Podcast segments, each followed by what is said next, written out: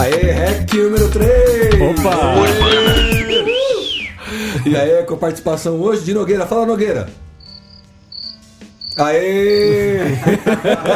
Excelente. Bom, começando é, REC aqui com participação sempre especial. Quem tá com a gente hoje é CS Johnny, que veio pro Urbana Tatuíque.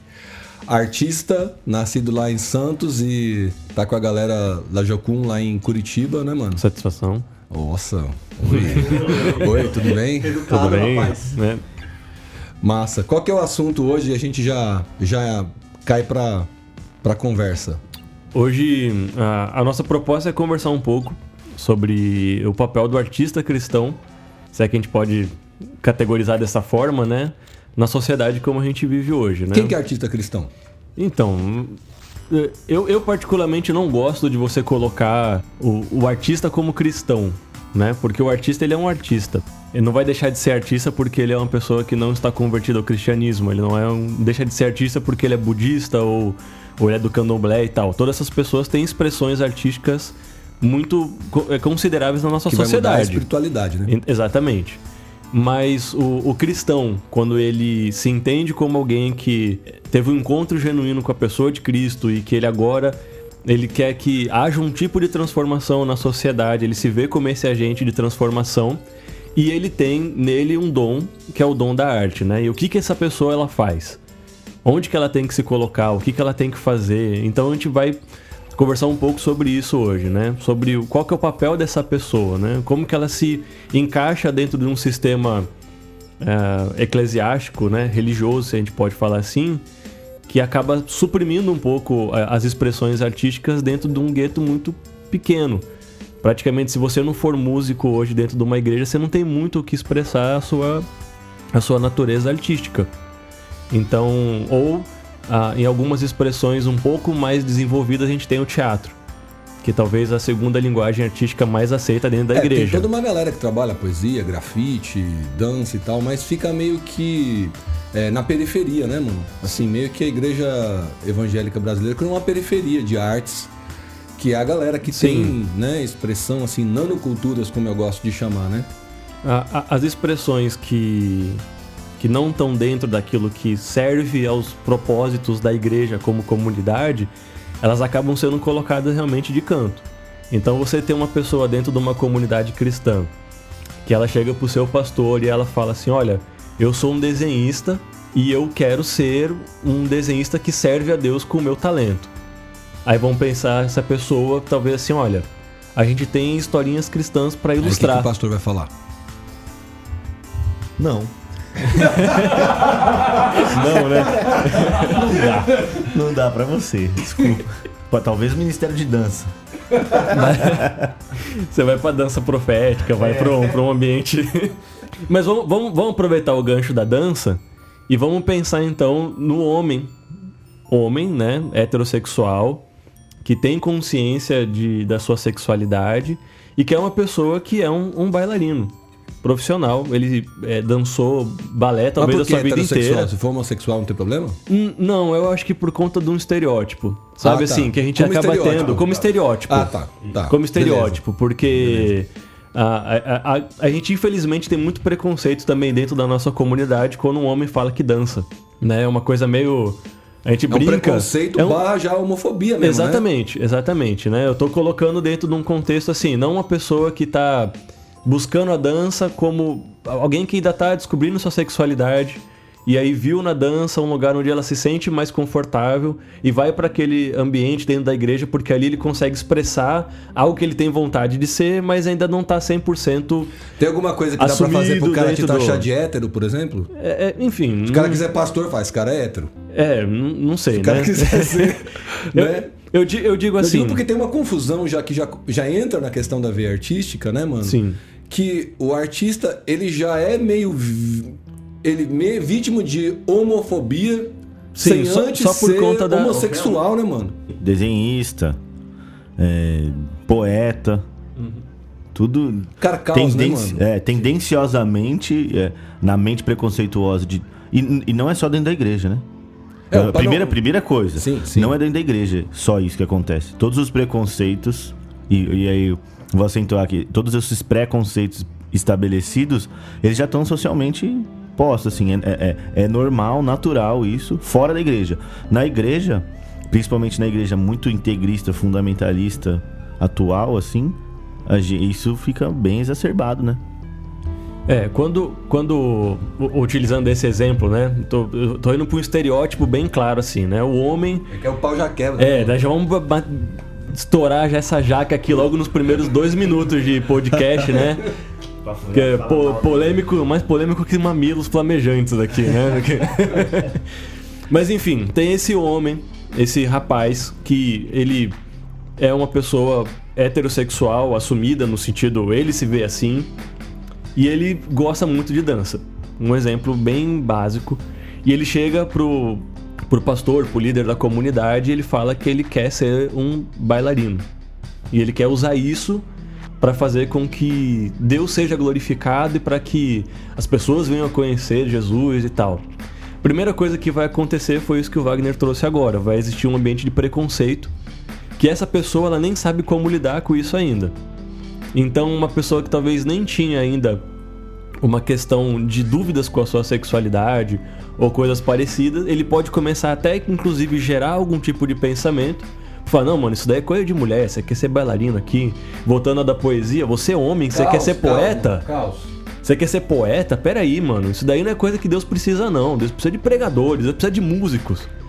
Você vai fazer, eu quero ser desenhista. Eu escutei na minha vida, né? Eu, desde que eu aprendi a andar, aprendi a desenhar, né? Uma coisa que teve junto sempre comigo na minha história. E uma das coisas que eu mais escutei é assim: não, o Jonathan é uma, um cara meio estranho mesmo. É, ele tem esse jeito meio esquisito, assim, mas ele é um cara legal. Ah, eu também acho, velho. Isso aí. Não tem. Normal. Mas. mas não. tem uma coisa que eu acho que é importante dizer, assim, a gente, pegando essa deixa do Wagner. É, primeiro, a, a, eu sempre falo isso para as pessoas: a gente tem mania de achar que que qualquer tipo de, de organização ou qualquer tipo de instituição, ela tá parte né, da, da sociedade. Então, tipo, ah, a igreja é assim. É. Então, tipo, a igreja faz parte da sociedade, ela vai refletir também um tanto de coisa que a sociedade está aí tendo que ela é encarar. antes é a né? própria sociedade do que. É, então assim, é. tipo, as pessoas estão ali. Isso em qualquer lugar, em qualquer situação, né? E expressam o que aquele ambiente de alguma maneira também cita, né, dentro dos seus Sim. padrões e suas falas, enfim, entra toda uma semiótica aí. É, mas é muito louco pensar que. Eu até penso um pouco diferente na relação, tipo, o cara vai pensar sua sexualidade quando começar a falar isso. Eu acho que não é tanto pensar sua sexualidade, o cara já sabe que ele é, de alguma forma, assim. Ele pode estar em conflitos em relação ao, ao como ele se expressar e como ele. o que ele vai dizer.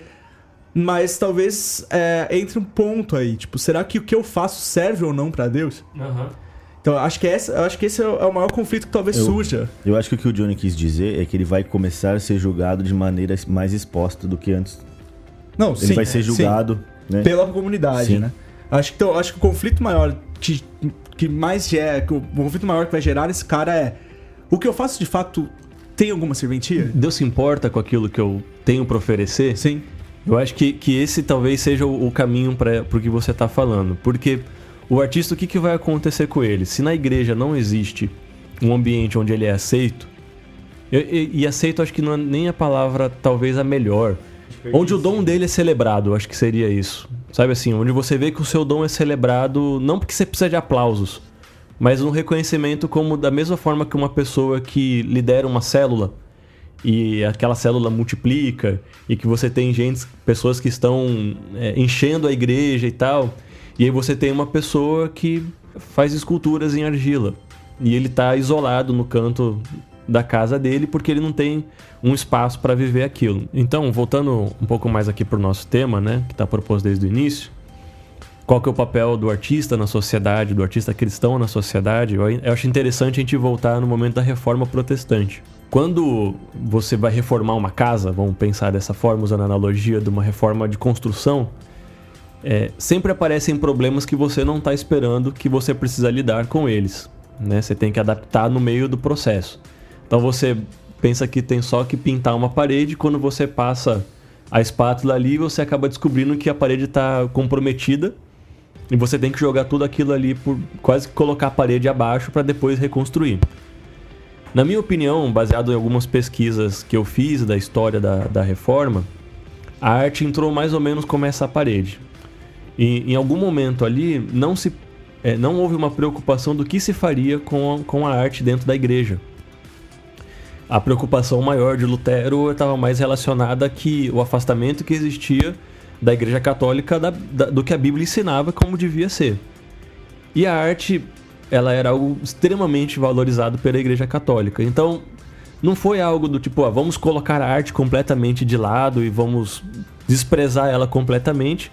Mas foi aquela parede que colocaram abaixo no momento quando começaram a reformar a casa e depois que ela estava de pé, é, eu diria que esqueceram do lugar dela e ela foi ficando meio de lado. E isso gerou o, o que algumas pessoas falam que é a perda da teologia da beleza na, na cultura protestante. Então você olha para os nossos templos, você olha para nossa cultura como cristão protestante, você não tem um templo, talvez algumas igrejas agora, algumas congregações estejam voltando a trazer um pouco isso. Mas você não vai ter normalmente uma, um templo que tem uma construção pensada arquitetonicamente para ser algo é, artístico para gerar uma sensação em quem vê aquele lugar. Você não tem mais os vitrais para ilustrar as histórias da Via Cruz. Você não tem mais um, um tipo de liturgia com determinados. É tudo voltado para ser um entretenimento, né, mano? É, exatamente. As igrejas, de um modo geral, é parece uma casa de show, né? O foco é o palco. E nessa ideia toda de tirar as imagens, as igrejas ficaram sombrias, Não, né? virou umas caixas, né, mano? Né, zoada. Umas caixas com, Uhum. com iluminação mesmo, isso e tal, mesmo. né? É, você tem você tem um, um dado que mostra que uma das maiores perdas para a arte no período histórico europeu foi quando a reforma se realmente instalou, porque você tinha famílias inteiras de artesãos, artesãos que, que viviam da, da arte que a igreja patrocinava de certa forma. Então você tinha ali uma família, um clã que era responsável por entalhar madeira dos bancos que a igreja colocava à, à disposição dos fiéis para sentar. Você tinha outra família que era especializada em pintura dos tetos das catedrais, outras que eram é, em fazer a reprodução dos textos bíblicos de uma maneira especial, com letras e caracteres, com fontes artísticas, e aí isso foi se perdendo. Eles não tinham mais É. aonde, aonde trabalhar, então eles foram migrando para outras áreas, por exemplo, voltaram a ser fazendeiros, voltaram a trabalhar com outras áreas de, de, de profissão para sobreviver. E é muito louco, assim, quando você vai estudar a história da arte, no geral, é, você pensa que você começa a entender ah, um pouco do significado da, da experiência estética da coisa, né? Daquela coisa da, da arte que te faz transcender, te faz ter sensações e, enfim, te faz vivenciar uma coisa além daquilo que você tá vendo ali, né? E a gente, dentro do protestantismo, a gente tem muito isso, né? De, de achar que tudo é. Tudo é ídolo. Na verdade, Exatamente. não é nem demônio, tudo é ídolo. Tá- Deus, Deus você não vê, né? Deus não é uma imagem da qual você pode contemplar e falar e afins. Automaticamente tudo aquilo que é uma imagem e tudo aquilo que que, que foge dessa essência, vamos dizer assim, acaba sendo demonizado. Sim, a, a, a discussão começou mais ou menos por esse lado, porque fala assim, como você não pode representar Deus por imagens. Então, se, se trouxe algo que o que a Igreja Católica fazia era antibíblico, no sentido de você ter ali um santo, um ídolo, uma pintura, seja o que fosse.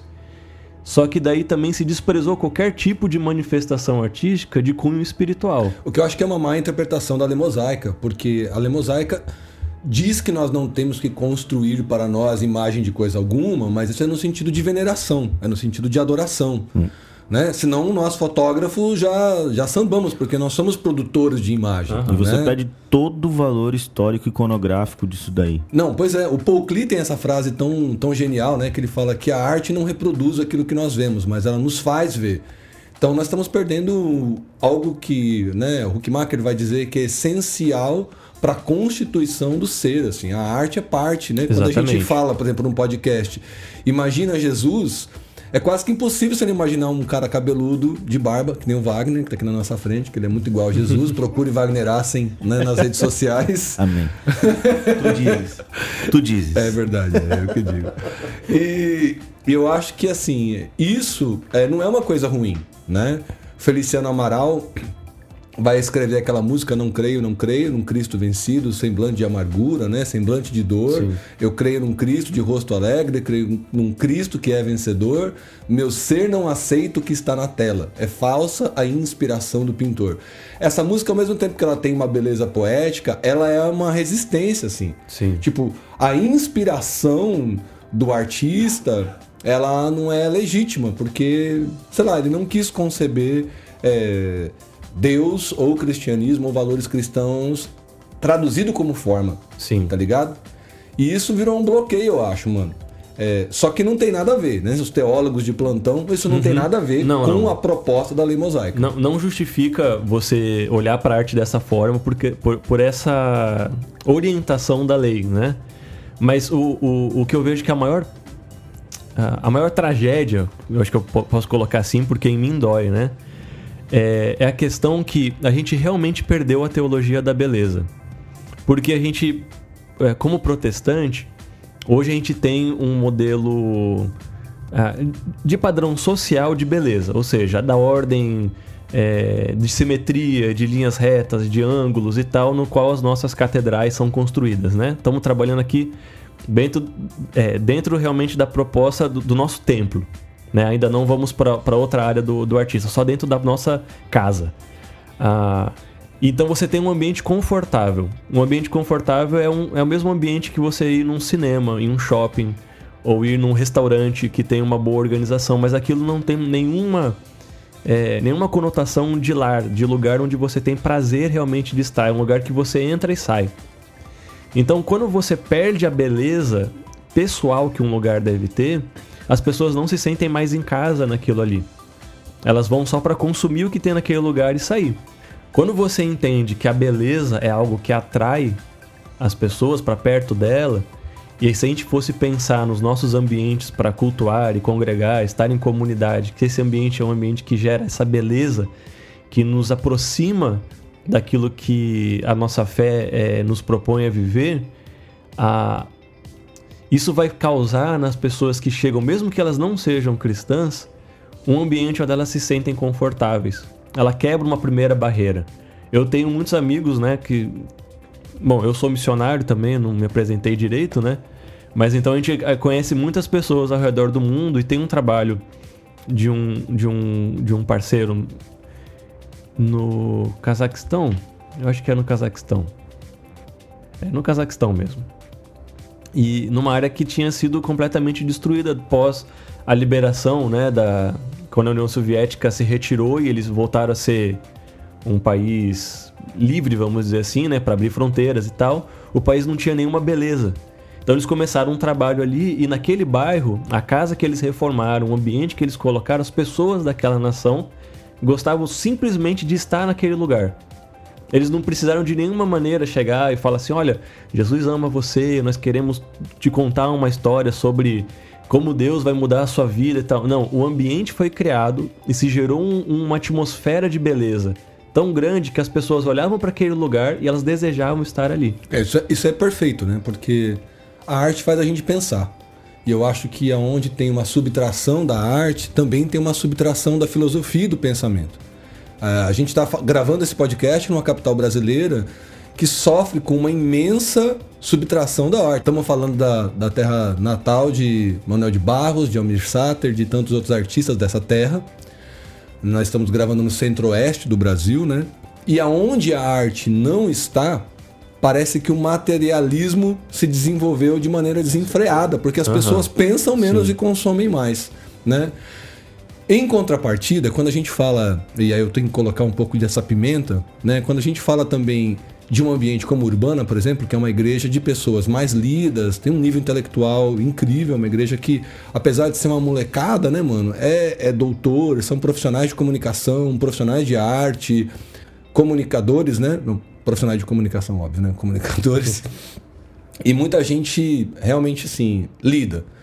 E aí tem uns problemas também que às vezes a gente enfrenta. Por exemplo, quando a gente foi fazer a decoração do Urbana, nós propusemos a instalação de uma peça de arte, que na verdade é um manequim que a gente ganhou de uma loja, a gente ganhou um manequim feminino, né? Pro, pro Léo que chegou depois. A Gertrude já estava lá, né? É, e é uma obra de arte, né? Da Paju Monteiro, que é um corpo feminino, um manequim de loja feminino, pintado todo, né? Com todo um trabalho de, de, de artes plásticas e tem uma fusão com poesia. Então, quando a gente trouxe esse manequim para dentro da igreja, gerou-se uma grande discussão, inclusive, sobre objetificação do corpo feminino, sabe? Umas coisas assim que. Sim. Né? Quando a gente estava construindo é, a estrutura de música, né? De. de é, é, endereçada ao público, vamos dizer assim, ao PA da igreja, né? A gente é, fez um praticável de pallet, né? Eu acho que são uns 12 centímetros de altura. E tinha gente que já levava pro outro lado, entendeu? Assim, então tem que tomar cuidado, porque tem hora que o botãozinho vai tudo pra direita também, né? Uhum. E aí questionaram a gente por que uma igreja que prega igualdade coloca os seus ministros num, num praticável mais alto lá, sabe? Então, é, tem, tem esses dois lados, e, e aí o artista cristão ele fica todo confuso, porque inclusive a Paju Monteiro, que deve estar até ouvindo a gente, né? A Paju acompanha o Urbana Cast. E, e, e ela entrou em crise como artista, assim. Será que eu fiz uma coisa ruim? Né? Porque eu fui pura. E, e, e mais Sim. louco ainda, né? É a objetificação do corpo feminino, mas foi a mulher que fez, né? No seu íntimo e tal. Então, parece que cada vez mais os artistas vão ficar é, com o pé atrás de expor a sua arte para a igreja e para a sociedade atual, para essa geração, porque também a sociedade criou barreira demais, né, velho? Sim, o, o, eu acho que as pessoas hoje, a gente tem um. Eu, eu percebi isso quando eu tava na, cursando a faculdade, né? Eu até ir pra faculdade, até estar nesse ambiente acadêmico, a, o- a minha zona de relacionamento, as pessoas com quem eu me relacionava, eram basicamente pessoas da igreja. Né? Tinha um ou outro amigo da academia, de fazer musculação, alguma coisa assim, mas lidar com pessoas de pensamentos diferentes, sexualidades diferentes, é, crenças diferentes, foi na faculdade que eu tive esse primeiro contato. E eu, eu me dei conta de um, de um detalhe que até então eu não tinha percebido que ele existia. Que para quem tá na defensiva, até um carinho é um ataque. Então as pessoas elas vivem constantemente na defensiva. Isso é um padrão praticamente global hoje. A gente veja nosso governo, por exemplo, e as opiniões políticas da nossa última eleição. Né? Não vamos entrar muito em política porque não é o tema do podcast hoje, mas ah, você não pode discordar de nenhum dos lados, senão você é 100% o outro.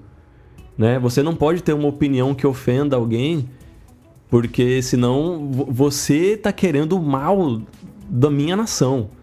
Né? Então eu não posso fazer uma obra e colocar um corpo feminino ali, um nu feminino, porque eu tô ofendendo todas as mulheres. Então, da mesma forma, eu também não posso desenhar uma criança, senão eu tô ofendendo todas as crianças que estão abandonadas. Eu não posso fazer um desenho de um animal, porque eu tô ofendendo os animais que estão sendo traficados de maneira, tô estimulando que as pessoas comprem animais silvestres, enfim, né?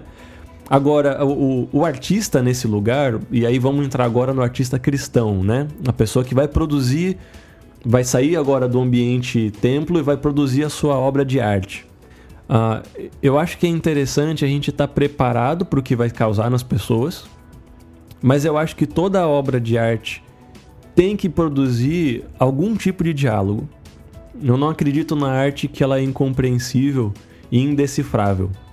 Eu acho que a gente pode ser, sim, simbólico, a gente pode abstrair, a gente pode é, não dar todas as pistas logo de cara, a gente pode é, encobrir algumas coisas, deixar algo um pouco mais é, temperado, vamos dizer assim, né? Como notas de um perfume, que você sente a primeira nota e vai as outras vão vindo com o tempo. Mas a gente tem que ser intencional naquilo que a gente faz. E estar preparado, inclusive, para responder o, a interpretação errada que pode vir das pessoas. Que com certeza é, eu vi a obra lá, eu conheço ela, eu não vejo nada que agride a feminilidade ou a mulher naquilo ali. Né? Você não tem um, algo que está agredindo ela. Mas é o corpo feminino e de um manequim que parece que está nu. Por ser um manequim. Eu acho que essa questão é. A gente pode, pode ir muito mais além, assim. Eu acho que o corpo, o corpo feminino ele sempre foi objetificado, né? A gente sabe dessa discussão, ainda mais tem sido, tem, está muito mais aguçado agora que o movimento feminista no Brasil ganha uma força. Mas a, a grande problemática é porque, voltando, entrando agora para um, ambiente cristão, né? a gente, a gente sempre teve problema com o corpo feminino. É um fato. É, e não só com o corpo feminino, mas com, com, a, com a sexualidade no todo também, né? Então, quando eu tenho ali um manequim, que não é um problema se ele é usado com calcinha e sutiã em algum lugar, se ele é usado com algum tipo de roupa em outro lugar, nunca vai ser um problema e isso nunca foi criticado. A partir do momento que uma artista chega é, e coloca dentro de uma igreja um manequim, que por vezes vai estar exposto de qualquer forma também, tem lojas que você passa que nem roupa tem, tá lá, nem não usaram ainda. Aham. E... Tá esperando a vez dele na vitrine, Isso, né? né? E aí, tipo, a gente começa a discutir, ah, mas por que você tá fazendo isso? Você tá fazendo aquilo? O que, que é isso daqui? Mas a gente nunca chegou pra perguntar pra essa artista, o que, que aconteceu? Por que, que essa mulher tá aqui, né? Tipo, na, na, na- na mentalidade da galera, por que essa mulher tá aqui? Por que, que tem essas frases? O que, que essas frases significam? E a gente tem que entender o que é objetificação. Então toda essa discussão também nos falta. Essa é a real. Então quando a gente vai falar da mulher dentro da igreja, a gente ainda passa por uma coisa que pra, pra fora dela é surreal ter que discutir. O que, que é essa mulher submissa? O que, que é isso aqui que a Bíblia falou? Eu tenho que ficar discutindo isso com as pessoas. E a arte serve pra pra trazer essas discussões. Eu acho, eu acho fantástico quando o manequim gera isso. É, por mais que pareça retrógrado, assim, pra muita gente que, sei lá, que talvez já tenha. está anos luz nessa discussão e, e escute isso agora. Mas enfim, é uma maneira de você quebrar um, todo um padrão. Tem todo um... um- parâmetro que tá rolando por aí, entendeu? Tem- Tem um conceito dentro da arte que é que se você pode ler é porque está ali. Independente se o artista colocou aquela mensagem ou não. Ou seja, se você está lendo aquilo na obra de arte, você está, na verdade, refletindo a sua própria imagem. Então isso é muito comum. Eu tenho algumas obras que eu produzi nos últimos tempos que elas é, dependem muito do teu estado de espírito, vamos dizer assim, onde você está com Deus, a resposta que aquilo ali vai falar pra, dar para você quando você lê.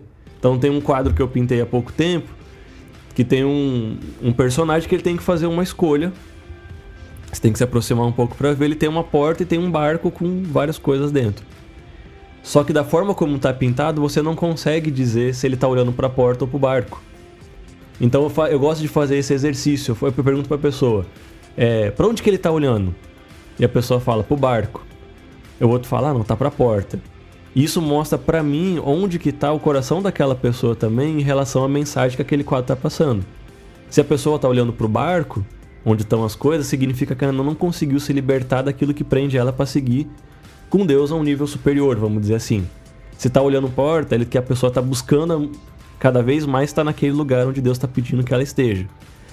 Então, ah, eu acho que existe dois gritos, na verdade, na arte.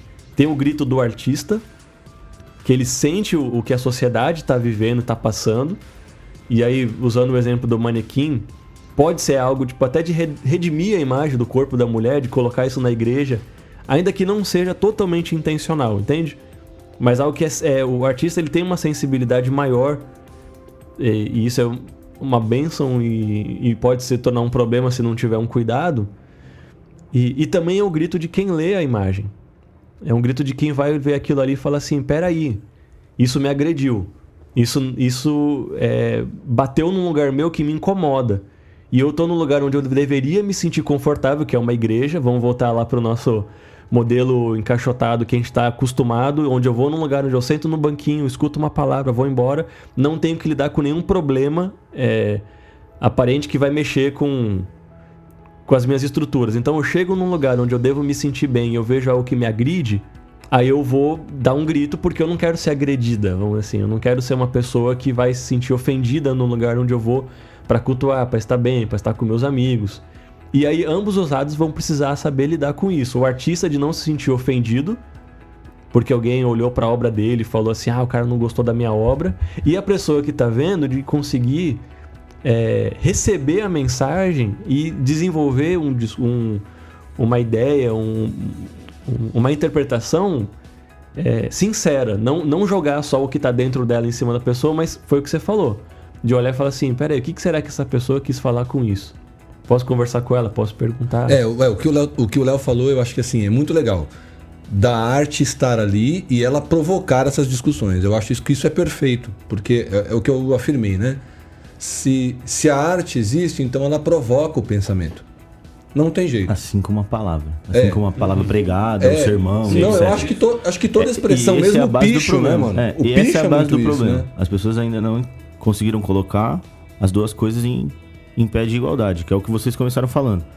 Assim, Um é mais importante. Louvor e palavra, pregação, sermão é mais importante do que um picho, um grafite, uma intervenção, uma, uma, uma escultura. A, a gente. Isso, é, era o problema de lá de trás, começou falando, porque quando tirou as imagens, se tirou a imagem das igrejas, se tirou também o valor da história que foi contada. Então você imagina, tinha gente que não sabia ler, mas conseguia perceber pelos vitrais lá o que estava acontecendo. Foi o que o Johnny falou, né? Então essa é a problemática.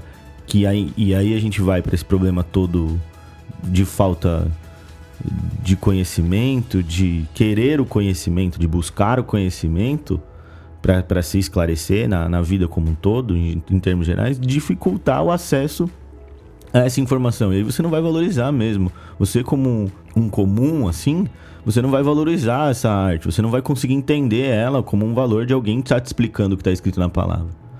Tá entendendo? É, eu acho que, eu acho que sim. E, e, e uma coisa que, que volta a ser complexo é que eu acho que assim, é, que esse podcast sirva também de, de motivação para os artistas, principalmente as pessoas de alma artística, os que escrevem, os que pintam, né? Porque a maioria das pessoas que eu conheço que são grandes artistas barra cristãos, né? Já que nessa discussão a espiritualidade importa Sim. é que o cara é um poeta de gaveta, assim. Ele tem uma gaveta na casa dele que tem um- uma obra incrível, Uhum. que nunca vai ser revelada, porque ele já tem esse medo instalado nele. A mesma coisa o artista que você chega lá num, num cômodo da casa do cara e você vê aquela, aquele monte de tela encostado em fileira no chão, né? Todo mundo meio que já teve essa experiência, né? E você vai falar, mano, o que, que é isso aqui? O cara, não, não, não, não, não, não é nada não, cara. O que, que é? Não, é umas. né? Não, é só um hobby, é só um hobby que eu É, tenho. enquanto isso, os que escrevem mal, os que pintam mal, acabam tomando coragem fora da igreja e fazendo merda Ah, por aí, né? E esse é um problema que o contato com, que o Johnny disse com a universidade, ele, dá- ele é tão chocante para a pessoa que, que cresce num, num, num roubo intelectual, por exemplo, num roubo cultural, num- não é um roubo, mas vamos dizer, talvez seja muito forte. Limitação. É, numa, numa separação, separação é, um pouco enganosa desse, desse tipo de arte, do contato com a arte, até de não ouvir uma música, que é o que a gente falou nos outros, nos outros podcasts, que essa pessoa se- ela não quer mais ir na igreja, ela vai se tornar o, o famoso desigrejado. Então, o artista, ele, ele talvez ele não vai para a igreja, ele não quer estar na igreja, por todos esses motivos que a gente citou. Ele, ele não se encaixa. E eu acho que a igreja tinha que ser casa pro artista, justamente porque ele é reprimido pela sociedade. Aí é aquilo que a gente falou no início, né? Do, do, do, do REC.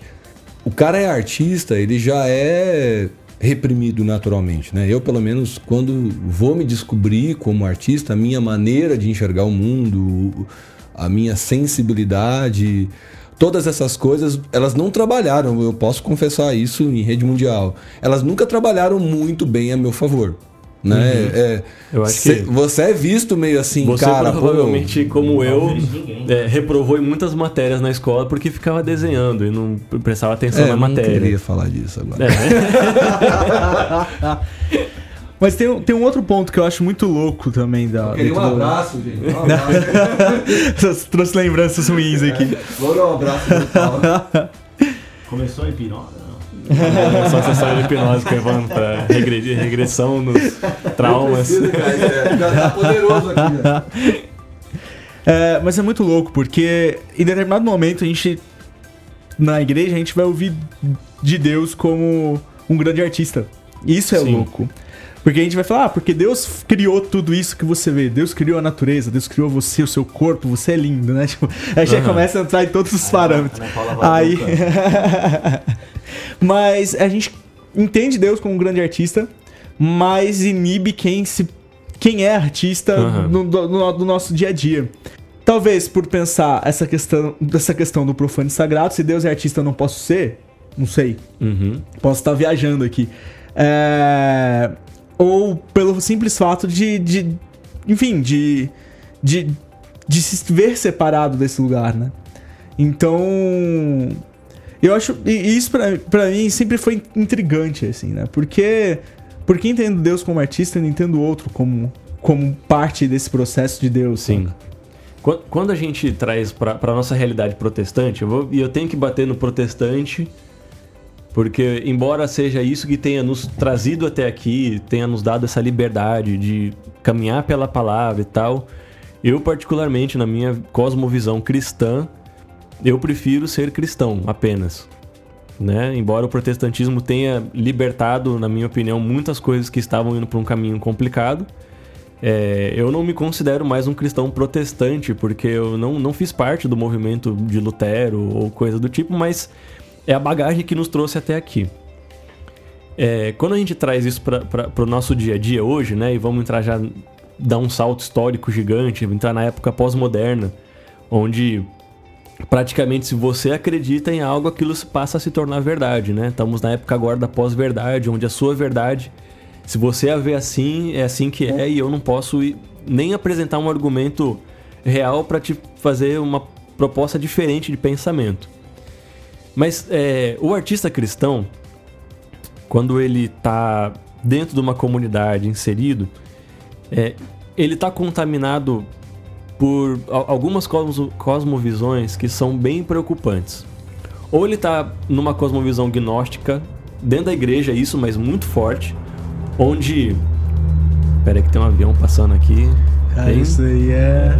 Isso aí prova É- que, é, o- é- é- que é real, né? É Podcast real, da tamo vida real, no- mano. É o som do céu. Estamos no planeta Terra, né, mano? Eu tive a minha concentração. Então, assim, uma cosmovisão gnóstica dentro da igreja, onde só o espiritual é o que importa. Então você vai ter que o cara que é o real, o real artista é aquele cara que chega. Eu vou usar o modelo da música, que é o que todo mundo mais tem, né? É o cara que chega no domingo à noite e ele fala: Mano, eu não sei nem de onde que veio. Quando eu vi, eu peguei a guitarra, eu tava sentindo um negócio no espírito, nem sei como, nem tinha ensaiado isso. Saiu um solo muito perfeito, saiu um som do céu. O ruim é quando o cara toca uma bosta e ele fala que foi Deus a música, que deu a música pra Que ele. deu, né, é, é, aí é outra história, né? Então. Não pode discutir, gente. É. Isso aí é a verdade É. dele. aí, A minha verdade é que é uma bosta que ele fez. aí, aí você tem, de- dessa mesma forma, a pessoa que ela começa a, a se ver como artista e ela entra nessa é, esquizofrenia é, espiritual, eu diria, onde ela acha que Deus ele é um trapaceiro. Que ela não vai querer, que, que, que ela não vai querer, né? que Deus não vai querer, mas que Deus não vai fazer com que ela passe pelo mesmo processo que todo o resto da humanidade passa para ser um profissional. Então assim, ah, Deus me chamou para ser um desenhista. Eu sou um desenhista, Deus me deu um dom. Deu, verdade, ele te deu uma predisposição para você ir por aquele caminho. Só que a pessoa ela entra nesse mundo que só o espiritual que importa, onde Deus vem e joga um raio cósmico nela e de repente ela vai ser mais do que os outros porque ela tem um chamado de Deus para aquela, para aquela função. Parece uma crise de, de formato, né? Uhum. Porque assim, o que acontece dentro da igreja precisa ser espiritual, entre Exatamente. aspas. Paulo faz uma proposta completamente diferente. Ele fala que o que acontece dentro da igreja precisa ser racional, precisa Racional. ser pensado, né? E aí a gente tem a, a outra parte, que é uma visão secularista, vamos colocar assim, uma cosmovisão secularista, onde é só a técnica que importa. Então, se você é uma pessoa que está tecnicamente capaz de exercer ali a sua função, você já está apto para ser um artista barra cristão a exercer aquilo de uma forma correta. Então, partindo desse pressuposto, nós poderíamos contratar um ótimo músico que não é cristão para tocar no, louvor domingo à noite na igreja. E a gente sabe que tem muitas implicações que não permitem que isso aconteça, né? Embora é, eu conheça alguns lugares, e a gente vai ter na Europa, em outros lugares do tipo, que você tem essa profissão, que o cara ele é contratado pela igreja para trocar no Assim, louvor. nos Estados Unidos isso aí é normal. É normal. Você é contratado, entrega o currículo, é, diz que você sabe Sim. executar música, que isso tem uma importância para o congregacional. O que eu- aliás, se eu fazer um, um, um, um parêntese aqui antes que me condenem, né?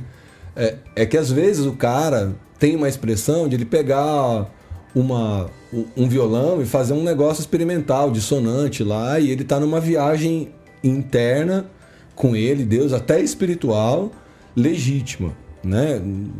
Pra gente não dizer aqui que, que, que é música boa, que é música ruim, que, que é o belo, que, que é o feio, porque isso é, é, é É, não, muito não complicado, é muito discussão. subjetivo, né? Mas às vezes realmente o cara ele não ele não quer desenvolver os dons e os talentos e ele não encontra um ambiente que favoreça isso, ou é tudo conduzido pela, pela veia espiritual. Eu queria fazer uma provocação aqui que é um, um- texto que eu acho que para mim é esclarecedor e é interessante a gente estar gravando esse podcast em Campo Grande porque é um texto do Manuel de Barros que eu gostaria de ler para vocês aqui, que se chama Sobre Importâncias. Eu não sei se você conhece, mas o Manuel de Barros escreve assim: Um fotógrafo artista me disse uma vez: Veja que o pingo do sol no couro de um lagarto é para nós mais importante do que o sol inteiro no corpo do mar. Falou-me mais que a importância de uma coisa não se mede com fita métrica, nem com balança, nem com barômetro, etc. Que a importância de uma coisa há que ser medida pelo encantamento que a coisa produza em nós. Assim, um passarinho nas mãos de uma criança é mais importante para ela que a Cordilheira dos Andes. Que um osso é mais importante para o cachorro do que uma pedra de diamante. E um dente de macaco da era terciária é mais importante para os arqueólogos do que a Torre Eiffel. Veja que só um dente de macaco. Que uma boneca de trapos que abre e fecha os olhinhos azuis nas mãos de uma criança é mais importante para ela do que um Empire State Building que o canto das águas e das rãs nas pedras é mais importante para os músicos do que os ruídos dos motores da Fórmula 1. Há um exagero em mim de aceitar essas medidas. Porém, não sei se isso é um defeito do olho ou da razão, se é defeito da alma ou do corpo.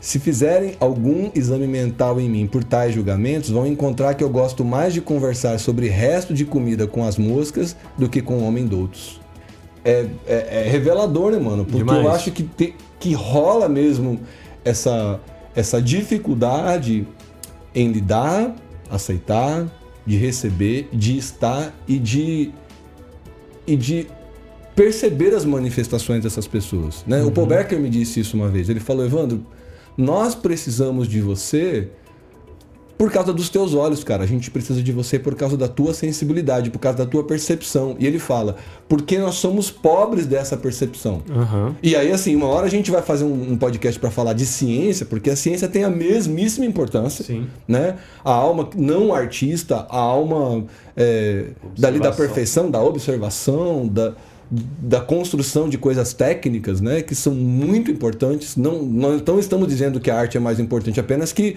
é A gente- complicado ser artista e cristão no mundo em que a gente vive, Uhum. porque essa percepção, é- é- essa, essa escala de importâncias do artista, nesse belíssimo texto, por exemplo, do Manuel de Barros, ela é. Ela chocou, até pesou o ambiente, que assim, né? Positivamente, assim. Nos põe para pensar, né? Nos emociona. E, e eu acho que isso é, é mais, um, mais um pontinho aí que a gente tem que começar a, a perceber, a desenvolver e a discutir, né? Essa é a ideia, discutir sempre. Acho que uma, uma coisa interessante nessa discussão, um pouco antes do poema, é no- na na Netflix tem um seriado chamado Greenleaf. O Greenleaf conta a história de uma família cristã, de pastores nos Estados Unidos, e todos os conflitos em torno dessa família. Vai ter traição, vai ter conflitos em relação à fé, em, tudo, assim. E aí tem aquela questão, né, da filha que se que sai da casa do pai, porque se frustra com o pai que é pastor, enfim, e volta.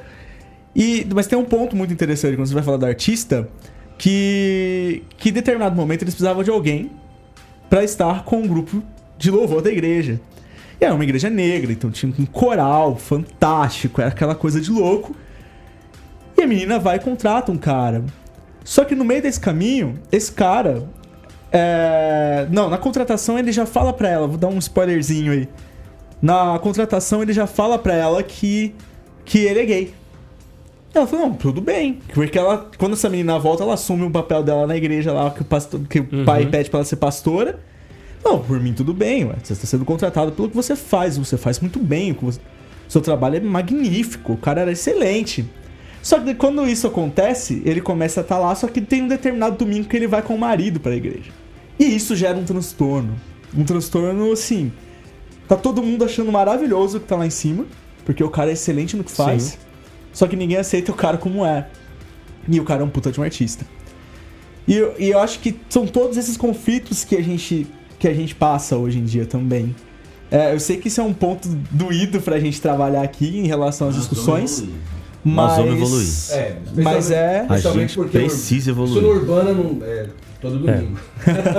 Não, mas eu acho que. Mas, Sim, mas isso eu- no geral é um desafio, O- assim, o, né? o que acontece? A gente quer, como sociedade, né? E você falou algo um- alguns minutos atrás que é muito interessante.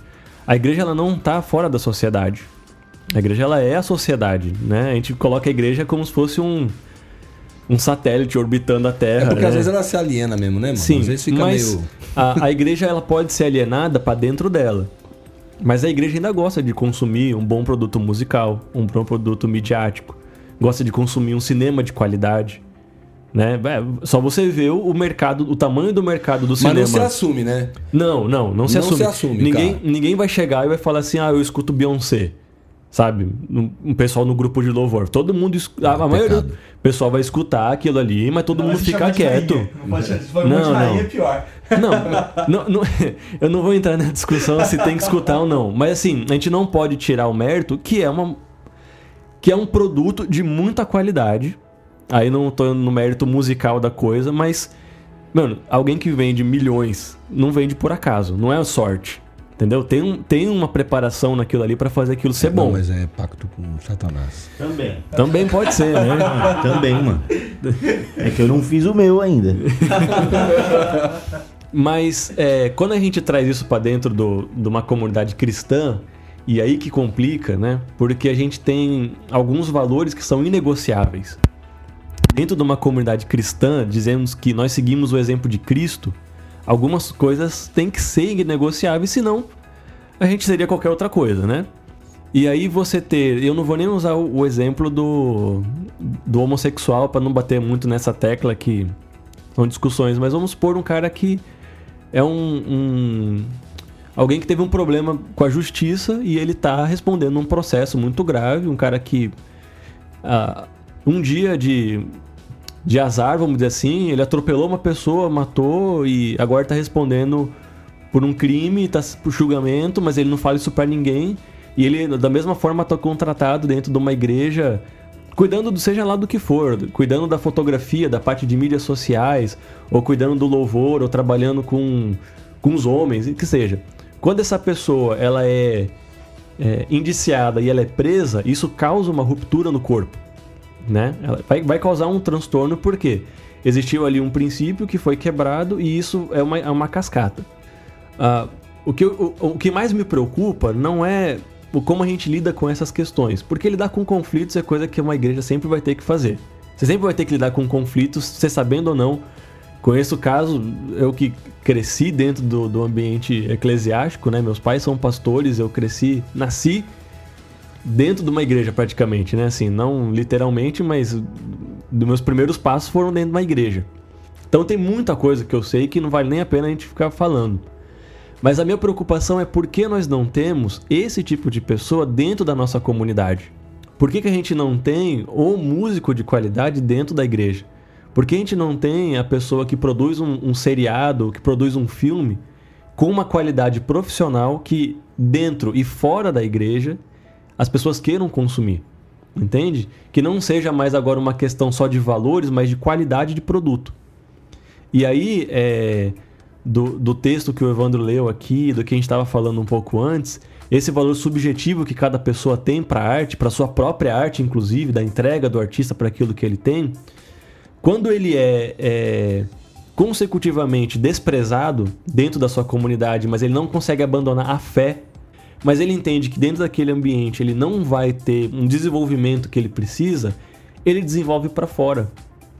Ele vai para outro Tem lugar. mais que desenvolver mesmo, né, velho? Tem, tem. Eu acho que a igreja também, assim, ela, ela tem que valorizar o trampo do cara fora, né, mano? Tem uns meninos no Urbana, velho, galera do hip hop, pesado, tá ligado? Mandando loucamente na letra, produzindo fora. E a gente quer abraçar, a gente quer apoiar, né? Até porque nem sempre a igreja, né? Só para fazer esse, essa provocação aí meio que nos minutos finais aqui, né? A igreja também ela não tem que ser a plataforma pro cara, né? Não. Que às vezes que corre o risco do cara falar assim, é que nem missões, a gente não falou isso no episódio de missões, né? Mas a gente ainda vai ter outros. Mas assim, às vezes o cara fica escravo do programa. Tá ligado? Tipo assim, eu não sou. Eu não vou evangelizar porque minha igreja não tem um programa de evangelização. Aham. Eu não vou fazer missões porque minha igreja não tem um programa de missões. Eu não vou fazer é, canto porque minha igreja não tem uma plataforma Aham. A igreja não tem que ser o- cultura, né? a mídia para que seja divulgado o trabalho desse artista. De jeito nenhum. Nem jeito nenhum. A igreja precisa ser o porto seguro para que esse artista ele tenha um lugar com pessoas que o discipulem, que o, o- o permitam é, crescer espiritualmente para que ele seja de influência dentro e fora da comunidade. Aí sim. Aí sim, eu acredito que quando a gente vai falar de arte, assim, é muito complicado quando você faz arte e religião, né? Ou nesse caso aqui, da, da, da, da importância e responsabilidade do artista cristão. Porque é, é, de novo, aquele texto que acho que eu citei no, no último aqui, né? No, no REC número 2 de é, Fé e Cultura Pop. E, e eu acho que isso é, é fundamental, que é um influxo mesmo, né? Que é o, um, um, há um, há um artigo brilhante né, do Immanuel Kant que vai falar disso, da, da negociação dos olhos com o espírito, dos sentidos com o espírito na, na nossa construção, né? E eu acho que valor é, é- é incrível, né? Por exemplo, eu como artista, eu acho que tudo que você consome, tudo que você crê, tudo que você aprende a valorizar, está na construção do seu olhar, da sua percepção, do seu paladar. E aí você carrega, você carrega, né, mano? Você carrega todos os livros que você leu, você carrega todas as conversas que você já teve, você carrega em você todos os lugares que você já, já visitou, você é, carrega todos os contatos de alma, de natureza, tudo isso, né, cara? O É- relacionamento que você tem com o próximo e com a comunidade, com o ambiente que você vive, Então, vai aí eu acho que influenciar a igreja tem que diretamente. ter esse papel fundamental de abraçar e, e ele se sentir à vontade de ser artista e entender a responsabilidade que ele tem no mundo e não abandonar essa, essa responsabilidade. Eu ainda tô pensando no teu quadro, eu sou o cara que tá de olho no barco, assim, né? Uhum. É, mas é, ele, ele, ele tem que ter isso e entender, velho, que não, que não tem fronteiras para a arte, né? Até, até assim, não vou né, jogar mais pimenta agora, acabando o nosso tempo, mas, velho, assim, tem tantas dificuldades. O Léo falava da dificuldade com o corpo feminino, eu acho que tem uma dificuldade com o nu, que pro fotógrafo quase sempre traduz pureza. Demais. E para muitas pessoas que estão dentro da igreja, não traduz nem erotismo, traduz é pornografia, Pornografia. mesmo, porque o que tá dentro do cara é pornografia. Então, Exatamente. semana, você acessa o Xvideos a semana inteira e olha para um manequim de corpo feminino desnudo, entre corpo vai aspas, ativar né? aquela que tá memória. vai tirar aquela a sugestão, memória. é a sugestão que vai então, ficar. eu acho que a gente tem que pensar assim, é, enquanto a coisa Deus quer dizer através da gente, enquanto a coisa nós podemos significar para a sociedade, a sociedade está muito perdida em seus valores, né? A gente está falando isso em quase todo podcast até agora, mas eu acho que a gente tem que encontrar essa liberdade barra responsabilidade, né? Sim. Eu- um tema é- bom para fechar. Eu penso, né, considerações finais, talvez, mas a arte, a gente tem que sair do pensamento que, que limita de que ela serve só para aquela visível adoração a Deus. Né? A arte ela tem muitos papéis dentro e fora da igreja. Ah, poder ilustrar alguns papéis bem básicos assim. A gente tem a arte como educação, ferramenta de educação clara, onde você pode usar ela de forma didática, mas pensa na seguinte forma: você tem a música que está ensinando valores, você tem seriados, filmes que estão discipulando várias gerações. A nossa geração foi discipulada por muitos filmes. A gente, Chatos pra trás. não, é, não, mas assim, não vou, não vou entrar na, na cultura pop, já sei que falaram em outros momentos, mas é, e eu fiquei muito, eu vou falar aqui pro Nathaniel, talvez ele escute esse aqui no finalzinho, né? Vocês falaram bastante, vocês falaram bastante sobre várias figuras messiânicas, mas ninguém falou do Goku, cara. Ninguém falou de Dragon Ball. É que a gente é meio velho pro Goku. É, não. O Goku já, é, o Dragon Ball já, já tem a idade suficiente aí pra todo mundo que ter visto. Mas assim, enfim, é, essas histórias antes, embora elas tivessem ali a sua temática que pra muitas pessoas era pecaminosa, demoníaca, alguns valores sobre amizade, sobre entrega, sacrifício, família, eram valores que eram passados nesses desenhos. Um, al- Dragon Ball eu vou usar como um- uma. Só, só com um exemplinho assim, bem. bem raso. Mas a gente pensar que a arte ela tem o, o fator contemplativo também para fazer as pessoas reflexionarem se instigarem a ler mais, a ir para um lugar que elas ainda não conhecem. Tem um papel único, exclusivo de embelezar um lugar também. Às vezes você não precisa de uma justificativa tão profunda do porquê daquela arte, mas ela é algo que vem para trazer beleza e fazer com que as pessoas se sintam bem. É, e vamos trazer para Deus a responsabilidade disso, né? Sendo Deus o criador da arte, ele criou, eu entendo, porque ele sabia que o homem teria prazer nela. E como tudo aquilo que nos gera prazer, o homem ele acabou pervertendo quando houve a corrupção, quando houve o pecado. Então a gente tem que começar a se, a, a se perguntar e se propor a, a, a, essa reflexão primeiro pessoal e depois trazer para nossa comunidade de qual que é o meu papel para redenção do papel, é, qual que é o meu papel para redenção da arte? Como eu posso redimir isso que foi corrompido? Se a arte é algo que gera prazer, e aí todo mundo aqui, no mínimo, assiste uma série por semana no Netflix, porque aquilo gera prazer. Qual que é o meu papel para gerar isso dentro e fora da minha comunidade? Né? Como que eu posso ser resposta para aquilo que o mundo está precisando nesse momento com aquilo que é original meu, dado por Deus? Então, se eu sou um desenhista, se eu sou um, um escultor, se eu sou um, um, bailarino profissional, se eu sou um cineasta, se eu sou um músico, como que eu, como que eu trago para a sociedade, como que eu trago para o mundo, para as nações, como que eu trago para dentro da minha comunidade, para minha família, algo que vai transformar a maneira como eles veem o mundo, como eles veem a arte, como eles veem o artista e como eles veem a, a, a cultura, a cosmovisão cristã também. A gente reclama que, que, que, a, cosmovi que, que a maneira como os cristãos são vistos na sociedade é horrível, e é mesmo.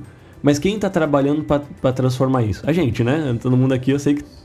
Mas é uma parcela muito pequena em comparação com, com o tamanho da massa que a gente tem. Então, se você é um artista e você está numa comunidade de fé que você não tem aí uma, uma aceitação, você não se sente é, valorizado ou não vê como você poderia ter, eu, eu queria trazer para você que a responsabilidade não é do seu pastor, não é da, do seu líder Embora ele deveria te ajudar, mas não é dele. Essa responsabilidade é sua também. De você se colocar no papel e trazer para si a responsabilidade daquilo que você já tem. E aí, a partir disso, se unir com pessoas que estão pensando da mesma forma, consumir produtos de pessoas que pensaram sobre isso e se capacitar, né? Trazer para si a responsabilidade de ser alguém que vai fazer algo. Foi o que o Evandro falou, não é porque a sua igreja não tem um trabalho de evangelismo que você não vai evangelizar. Você pode ser essa resposta para o mundo.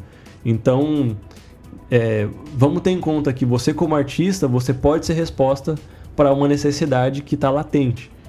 E você só precisa pesquisar um pouquinho, ver e se, é, se propor a, a, ser isso, né? Não ficar tão acomodado também esperando que as coisas aconteçam sem nenhum tipo de esforço. Da hora.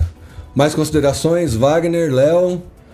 Bom demais estar por Não, aqui. É isso. É, a gente fala mais depois. Então é isso aí. Continua seguindo a gente pelo Instagram, né? Arroba UrbanaCast.